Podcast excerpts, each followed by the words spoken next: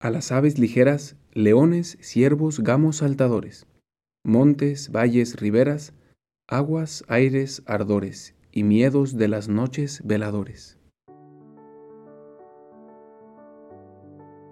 ¿Alguna vez has sentido o pensado que Dios no te escucha, que Dios no está presente, que no es más que una idea? Qué raro si todos los santos dicen que lo veían y lo escuchaban constantemente. Seguro tú y yo somos diferentes. Seguro eso de Dios no es para nosotros. Este es uno de los cantos que sin explicación serían, sería sin duda el más confuso. Imagen tras imagen tras imagen sin ninguna explicación. ¿Qué significan todas estas imágenes? Y además, este canto lo conecta con el siguiente y entonces no está todavía terminado, lo deja como abierto. Solamente entenderemos lo que significa este canto con el siguiente. Pero hay algunas cosas importantes por comentar. Y son estas imágenes que representa San Juan como algunas de las posibles tentaciones que todavía se presentan en el alma. No caigamos en el error de que por estar ya en la tercera etapa, en la unión del alma con Dios, ya las tentaciones han desaparecido. Siguen por ahí. Y el alma una y otra vez se mantiene en esa lucha. Esta primera, segunda y tercera etapa, como ya hemos dicho al inicio, es una espiral en el que constantemente estamos avanzando, pasando una y otra vez por estas mismas etapas, pero de manera más profunda. Y entonces siempre hay deseo, siempre hay lucha, pero ahora en una profunda unión con Dios, estas tres etapas de la vida espiritual. Y aquí comienza con las aves ligeras. Y, lo llama así San Juan porque son como estos pensamientos, imaginaciones, ilusiones que hay en el alma que la distraen de Dios. Santa Teresa de Ávila la llamaría la loca de la casa. Dice que todos tenemos en nuestro corazón cuando intentamos rezar esa loca de la casa que está dando vueltas gritando y que no nos deja como poner atención, que no nos deja recoger el espíritu, estar unidos con Dios. Y esa es la imaginación, así le llama San Juan. Las aves ligeras que están ahí dando vueltas por el aire y que no nos dejan poner atención. Y luego habla de tres imágenes, leones, ciervos, gamos, saltadores. Los leones es por la ira. Todos tenemos estos arranques irascibles de enojo, de ira, de frustración, que a veces nos controlan, que a veces eh, nos, nos dejamos llevar por ellos y no logramos enfocarlos hacia el amor, enfocarlos hacia Dios, ¿no? Ya esto los llama leones. Y luego hay, utiliza muchos extremos, ¿no?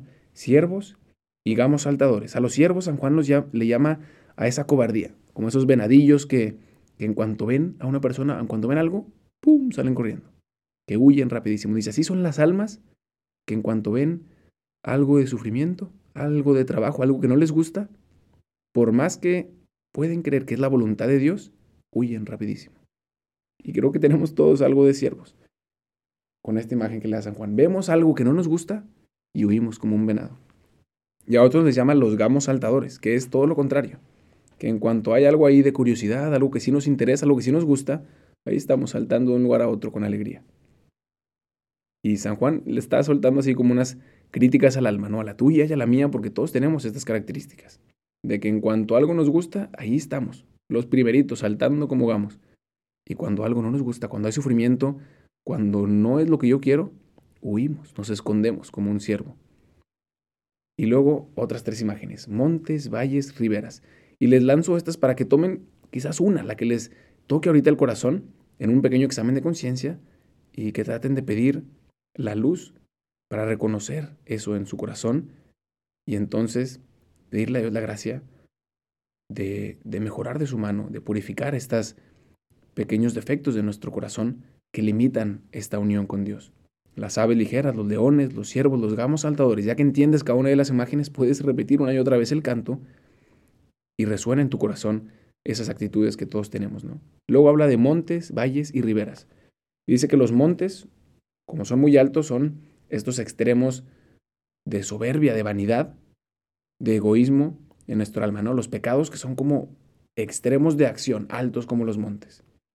Y luego las riberas, que están como ahí en medio, son como esos pecados de omisión, ¿no? que ni están muy arriba ni están muy abajo. Pecados también veniales, que perdemos la vista, pero están ahí presentes y que dañan nuestro corazón. Y luego los valles, que esos sí son los grandes pecados de omisión, que están ahí escondidos, muy, muy abajo, pero que son pecados de falta de acción, pecados disfrazados, escondidos, y que muchas veces no lo reconocemos.